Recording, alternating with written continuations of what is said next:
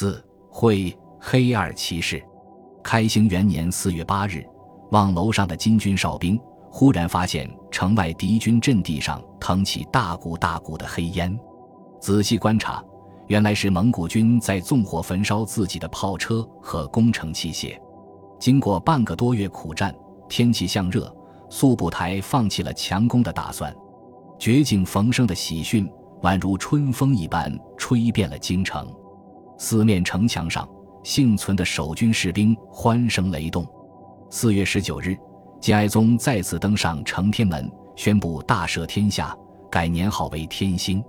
户部侍郎杨居仁已前往蒙古军营，送去了无数金银布帛珍玩，请求议和。二十二日，南京正式解除戒严。自围攻以来，金军第一次从丰丘门远出，到城外郊区搜集新炭和野菜。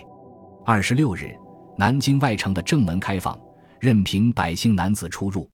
二十九日，金哀宗在承天门前举办了大型庆功宴，犒赏有功将士。然而，金人很快发现，敌人只是罢工，并没有撤退，数万蒙古大军仍在南京四面驻兵罗织。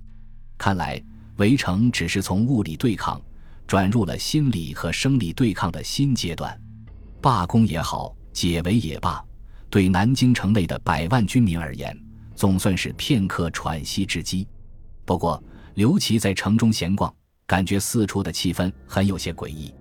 喜庆的氛围不是不热烈，而是热烈的有些过分了。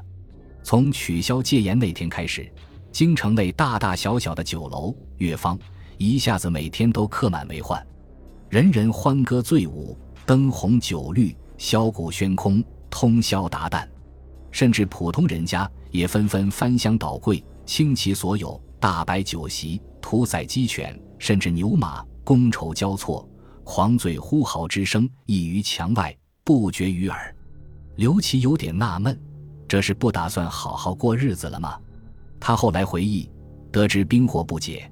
全城士庶往往纵酒肉歌呼，无酒生心。看来劫后余生的喜悦，猛然堕落成了末日降临前麻醉绝望的狂欢。这种大难将至的预感，仿佛得到了老天爷的回应。解严后没几天，一场凶猛无比的瘟疫席卷全城。大疫起于四月，持续五六十天，直到今天。历史学家还在持续争论这场汴京大疫的诱因和病源。根据流行病学研究，围城时期医疗条件、卫生状况和人口健康状况迅速恶化，最容易引起大疫病爆发。南京围城内外大量军民死于战火，尸体得不到及时妥善的清理，成为病菌繁殖的温床。尸体腐败后会污染附近的土壤、水源和食物。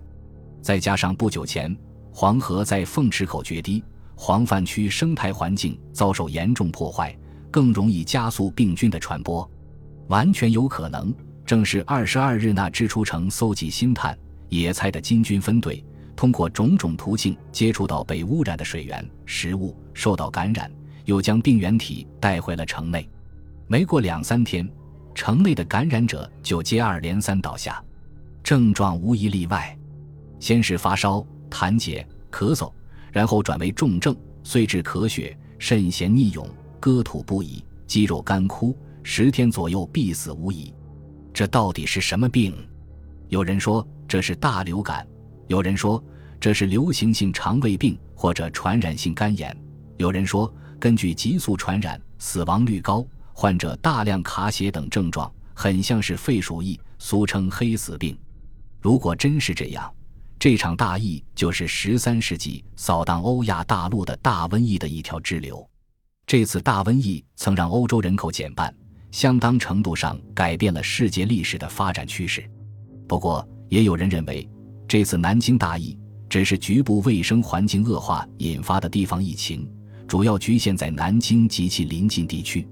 这年春天，中国北方的气候又极其异常，本该春暖花开的五月。竟然大寒如冬，加上围城中的劳役困苦、罢工后的狂欢，绝大多数南京居民朝饥暮饱、起居不食、寒温失所，对疫病的抵抗力急剧降低，给疫情的恶化推波助澜。眼见瘟疫四处肆虐，城内的医师束手无策。在传统医学的认知范畴内，他们只能给出中燥热之气或饮食劳倦所伤之类的诊断，姑且当成伤寒来治疗，给病人开一些半夏、南星、巴豆之类熬成汤药服下，反而加剧了病情。更有甚者，城内与殡葬相关的从业者，如看守坟地的园户、做法事超度亡魂的和尚道士、棺材铺的老板等等，坐地起价，善厚利。金哀宗只好下令，对这些行业加收重税，补贴国家财政开支。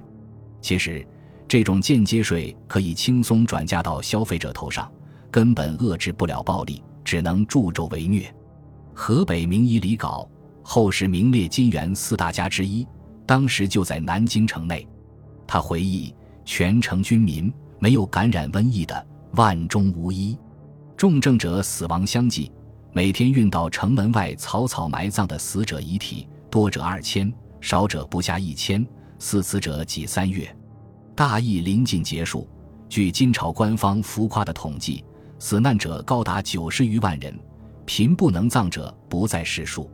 天兴元年四月至六月间，天灾加人祸给南京造成的灾难，远远超过十六天的围攻。